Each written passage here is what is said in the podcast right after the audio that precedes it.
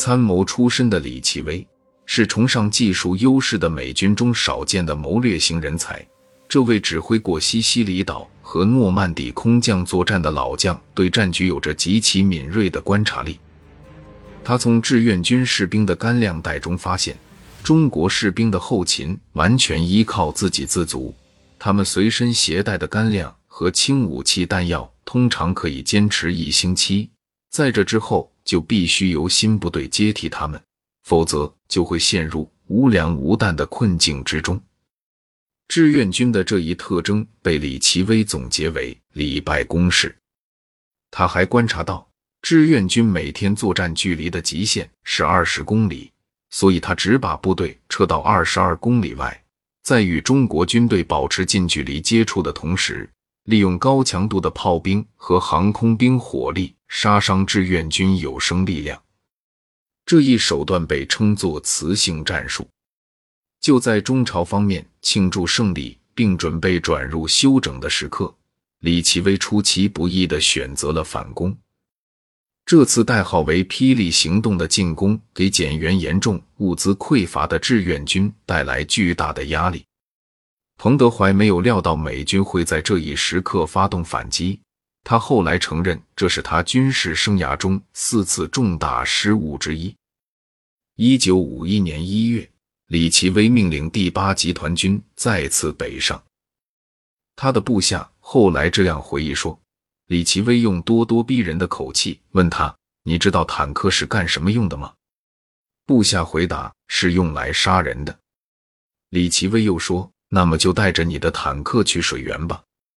部下回答说：‘坦克开去那里很容易，可是中国人会切断我们的退路啊。’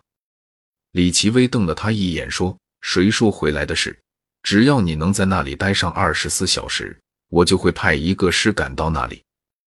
就因为一个人的到来，一支完全不同的联合国军出现在了朝鲜，而战争的另一方中国军队尚未意识到这点不同。此次进攻，李奇微集中了五个军、十六个师、又三个旅、一个空降团，共二十三万余人。美英军的主力及南朝鲜军一部于西线向汉城方向实施主要突击，美军一部及南朝鲜军的主力在东线实施辅助突击。在西线，由美第一军辖土耳其旅、美第二十五师、第三师、英第二十九旅作为第一梯队，在南汉江以西岩野木里、水源、金粮场里三十公里地段一线展开。向汉城方向实施主要突击，以南朝鲜第一师位于吴山里以南地域作为预备队。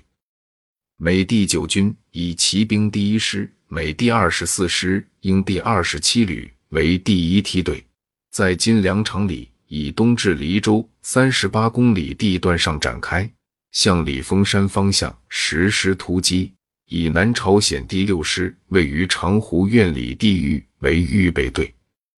在东线由美第十军辖美第二师空降第一百八十七团、南朝鲜第八、第五师及美第七师共四个师一个团；南朝鲜第三军辖第七、第三师，南朝鲜第一军辖第九和首都师，在南汉江以东黎州至玉溪约一百三十余公里正面上展开。分别向清平川、县里、襄阳方向突击，配合西线作战。